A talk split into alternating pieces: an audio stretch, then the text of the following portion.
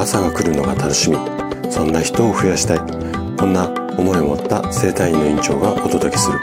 大人の健康教室。おはようございます。高田です。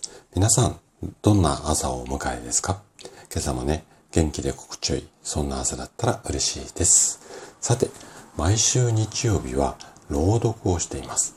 で今回朗読するのがねリンドさんの期待です。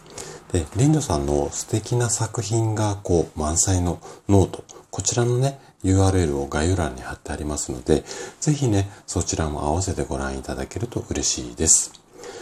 あの、突然なんですけれども、あなたは何かに、そして誰かに期待していますか？うん。私はね、あの、サラリーマン時代、っていうのがあったんですよ。えっ、と、40歳までサラリーマンやって、その後、まあ、治療科の道に進んだんですが、このサラリーマン時代っていうのは、本当にね、多くのものだったり人に期待をしていました。そして、40歳からね、今治療家になった今、自分でこう事業を立ち上げたんですけれども、このスタイルに、こう仕事のスタイルがね、こういうふうに変わった今っていうのは、物だとか人には全く期待しないで、他のあることに期待しています。こう言うと何に期待しているのか、ちょっと気になりますよね。で、それはズバリ自分なんですよ。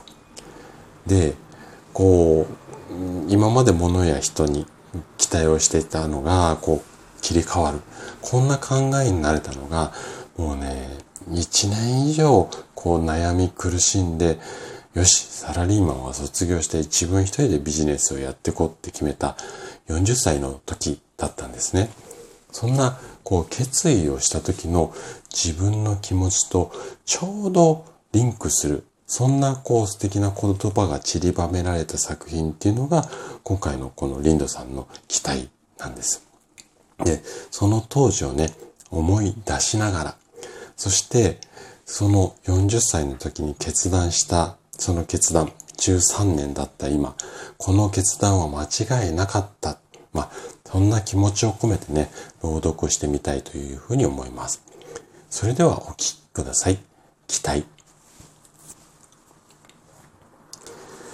君は誰の期待に応えるのか親教師友人、知人、誰もが誰かに期待を抱く。誰かの期待に応えようと必死で生きる。必死に生きて、必死に期待に応えようとして、あることに気づく。自分の人生を生きていないこと。自分の期待に自分で応えていないことに誰かの期待に応えること。それが自分の人生を見失うことにつながる。右に進め。いや左に進め。違う。前に進め。人の数だけ意見があり人の数だけ期待がある。人の意見が、人の期待が、自分の進む道を暗闇に隠してしまう。だから、人の期待に応えるのは、もうやめよう。自分の進む道は、自分で決めよう。